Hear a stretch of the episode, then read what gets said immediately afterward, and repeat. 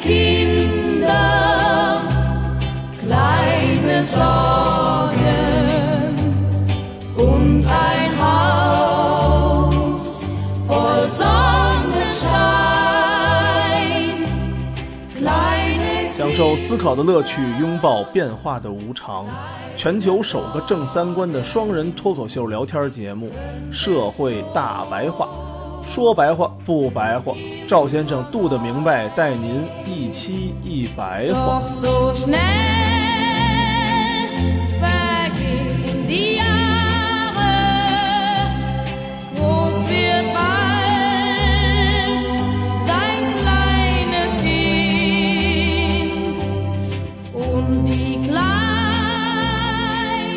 大家好，欢迎收听我们《社会大白话》，我是赵先生，对面呢还是我们这多的明白。太好，嗯，上一期我们聊一聊这个孤独，是吧？从狗十三这个挺好的一个，而且挺干净的一个青春电影里边，嗯，是吧？探讨出来这个人性的孤独。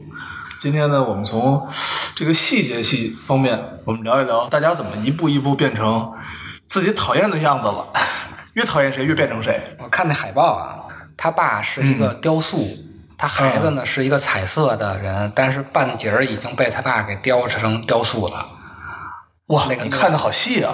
那个海报其实就是说，我们不停在刻画这个孩子的那个性格、性格未来，对，所以我们嗯成长完了以后吧，我们现在回头看，我们现在老说一句话叫“我变成了我最讨厌的样子”，是吧？每一个成功人士都这么对，说，都都这么说。不成功的人也这么说。为什么我们会变成我们原来最讨厌的样子呢？就是咱们之前说的这个，为了避免这种孤独感啊，它会有一种逃避机制。嗯这个逃避机制啊，有三种方式，一个就是臣服，我屈从于某个权利；另外一个呢，就是破坏，嗯就咱们说的那种 坏的情况，那就是乱嘛对，反馈是社会人格。大多数情况啊，其实都是机械趋同。嗯每个人都变成一个伪自我了，就是他不是一个真的自我，他是一个假的自我。为了迎合谁的对一个差不多，感觉大家都这样，我这么样也没什么错，是吧？嗯，咱们这个现代人区别于前现代最大的这个不同啊，就是自我意识越来越强了嘛。从这个文艺复兴开始，就一直在强调自由啊、个体意识啊。其实之前是没有这么强烈的。嗯但是啊，咱们虽然去除掉了自由的旧有的敌人，嗯就像什么这种封建礼教的东西啊，获得的自由虽然越来越大了，但是其实又出现了新的敌人。嗯，就自己就是最大的敌人了。对，嗯咱们虽然不再臣服于像什么教会啊、国家权力啊，嗯或者是这种宗法共同体啊，但是这种现代人啊，又失去了信仰的内在能力，现在只相信科学，嗯嗯，其实也不是真正的有自我判断能力了。就是人家科学上说是什么，对就是什么；马云说是什么，哎他就是什么。你没发现吗？虽然咱们现在是言论自由了，但是其实都是人云亦云。嗯，对，你很难呀、在不受别人干扰的情况下独立的思考问题。咱们就看这个双微点赞，一来就什么转发，朋友圈一出对什么事对对赶紧转发。你是言论自由了，但是都是在转发别人的，对对，都在自己没表达什么态度。我朋友圈里面，嗯、在微博上啊什么的，我看还有一些人是还挺好的，嗯，嗯，就是真的是主观性的去批判一些什么事儿，不管说正确与否吧，但是他还是有一些这个主观态度的。这个批判精神其实还是挺难得的，因为咱们虽然摆脱了外在的权威吧，但是却被这些公众啊、舆论啊、这种无名的权威在影响。我们长大了以后啊，非常急迫的希望与别人能保持一致。大多数人其实最怕的就是与众与众不同。很多人追求个性吧，但是其实你追求个性这个本身就是一个怕与众不同的，因为所有人都在追求个性。哎呀，追求个性其实是最大的一样的一件事。对，就你看咱们经常就是做传播啊，给客户做东西什么的，包括给很多车呀什么的，就啊都是都打的是什么呀？打的是呃，多么有个性。其实你发现，真正买这些车的人和大家接受这个理念的人，其实是真的是都一样的人，就追求这个词儿而已。对，昨天我在跟那个同事我们开会的时候还说呢，就说这个现在当今汽车市场啊，今年是萎靡了。嗯一个女同事，哎呀，我觉得那个女同事真的是挺令我刮目相看的啊。嗯嗯，也不是一个特别喜欢车的人，嗯嗯，然后也不是一个说对这个产业有多么多么喜欢的或者关注的一个人，就仅仅是一个，哎，做这份策略型的工作，嗯然后对市场和客户啊和这个群体，呃，人家仔细去理解，仅此而已了。嗯嗯，不涉及到爱恨情仇这方面的。嗯他说，在经济下滑的情况下和这个汽车市场下滑情况下，Top 十的车型全部涨幅在百分之二十左右，甚至于有的涨幅更高。而且包括说捷达什么这种破车什么玩意儿，那都是这种保有量，恨一年卖三四十万这种车，嗯它都没跌，它还涨了。按理说，大家追求个性，应该去买一些有意思的车、更好的车、更符合自己的车，等等等等，什么可能都有。结果在这种情况下，大家反而都在做一件，所有人都在买这个车，我就依然去买这款车，导致说 Top 十的车依旧在上涨，Top 十以下的车全部下跌。就是大多数人还是在随大流。对，他在一种保守性的，大家认为什么是个性的这个前提下，我去买一款特别个性的车，个性标签的车。买了一个所有人都觉着与众不同的车，对，对，是这样的啊。哎呀所以现在啊，咱们人虽然获得了更大的这种自由吧，但是你却对这个内在的束缚吧置若罔闻。对，追求与众不同，其实是最大的相同。对对大家很少能发现这个问题。哎呀，买从年轻人这儿买个乔丹鞋，不就是最明显的了吗？对对不对？大家都觉得这鞋最潮了、最有型的人才穿的，结果满大街全是。有一次，一朋友发张照片，在机场说那个椰子，嗯那个鞋，随便拍张照片，就镜头里面总共也超不出八个人，有五双那个椰子 啊。所以咱们最后啊，就是放弃自我，成为一个机器人儿了。这样呢，你就也不再孤独了。嗯，对吧对，你真要说全世界有人就你一人穿椰子的话，那没人知道你这东西是什么，你没有这个它干嘛呀？你没有这个群体，就带不起来这个这个这个事儿啊。最终嗯为了融入到集体中啊，最后就是失去了自我，最后形成的自我其实都是伪自我。其实真的也就是商业定义的一个对自我性格了。这种伪自我呀、还产生了伪思想。嗯，大家都觉着自己比较有思想。文潮，嗯？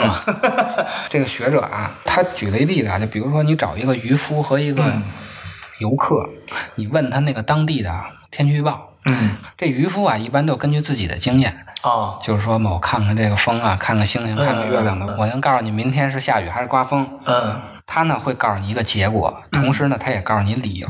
哦，是吗？渔夫还能有这么先进的这个？他就是说通过这个我看什么呀，我、哦，他有一套经验嘛。啊，但是你要问一个游客的话，他也会告诉你明天嗯，是刮风还是下雨。是他有手机啊。对，他有手机，他通过天气预报，他通过 A P P 告诉你的，但是他也会分析，啊，因为天怎么样，这个那个的。嗯，但是如果他不看这个天气预报的话，其实他这都是胡逼分析，这也就分析不出来了。对对对，这种现代人会出现一种伪认知，嗯，他其实只是信了某个权威，他信了一个天气预报，对，他并不是真的通过自己独立的这种经验去判断的。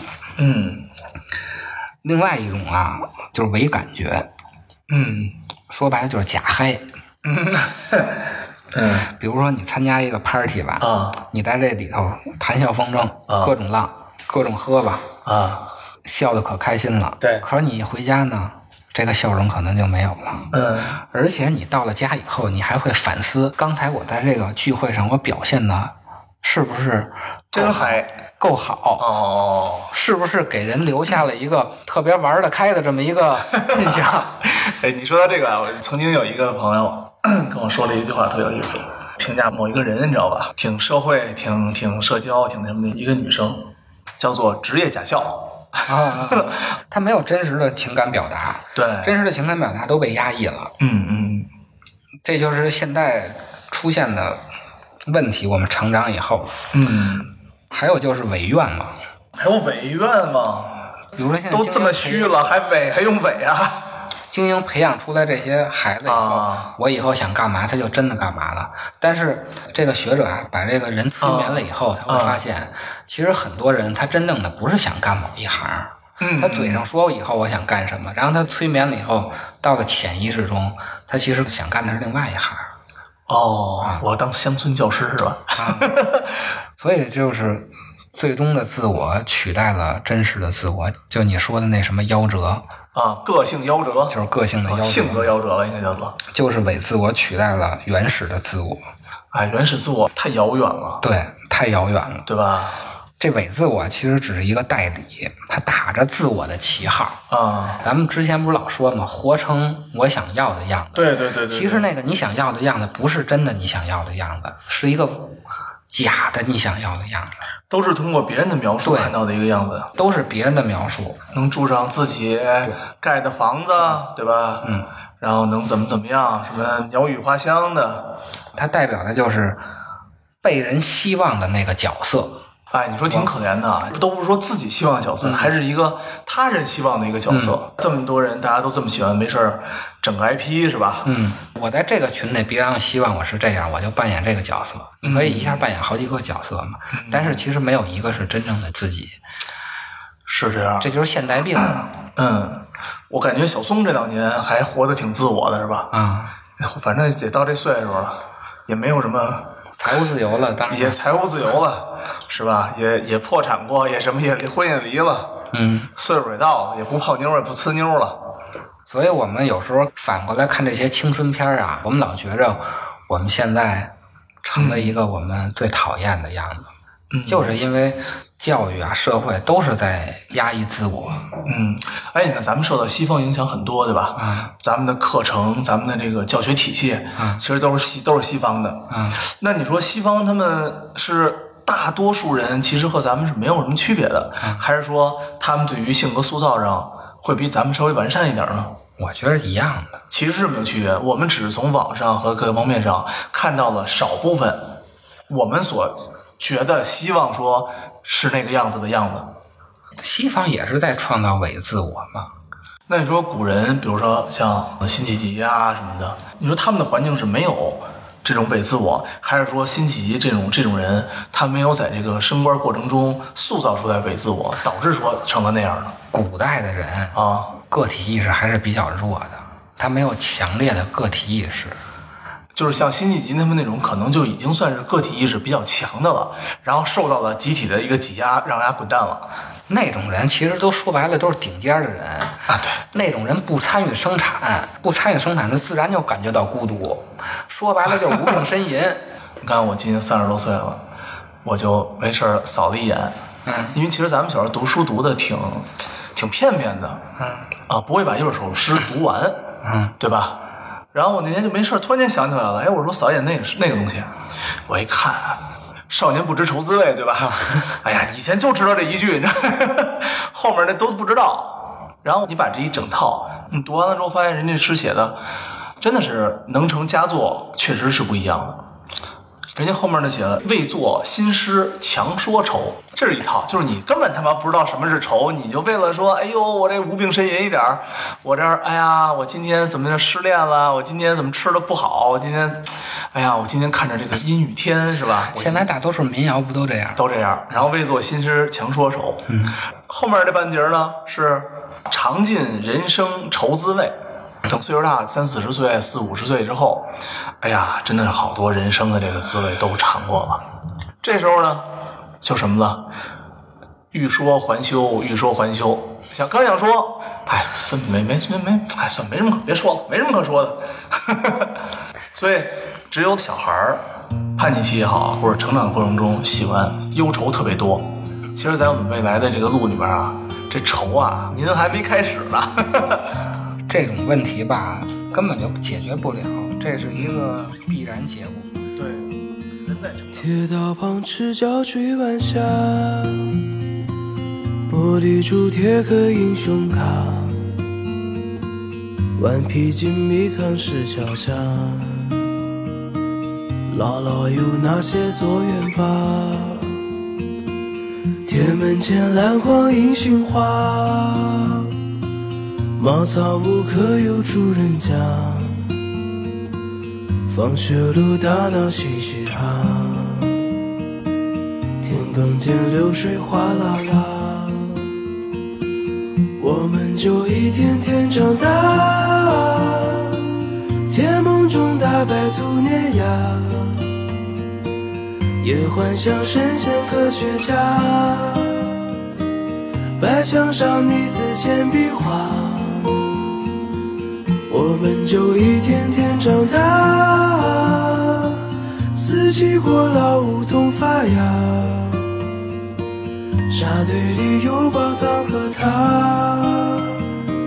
长板凳搭起一个家。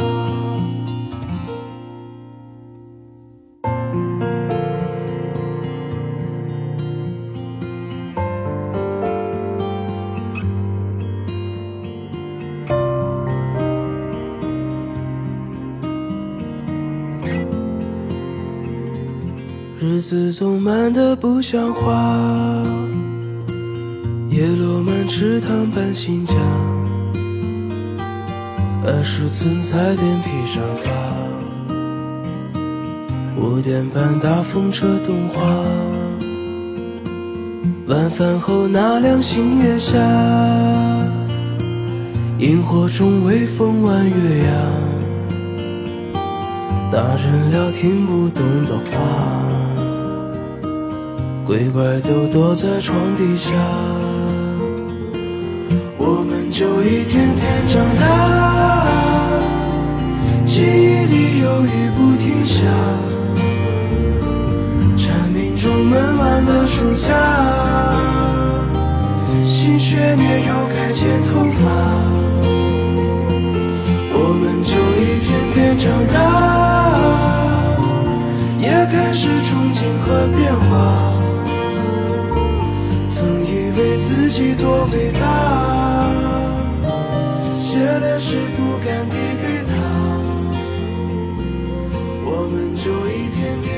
天长大。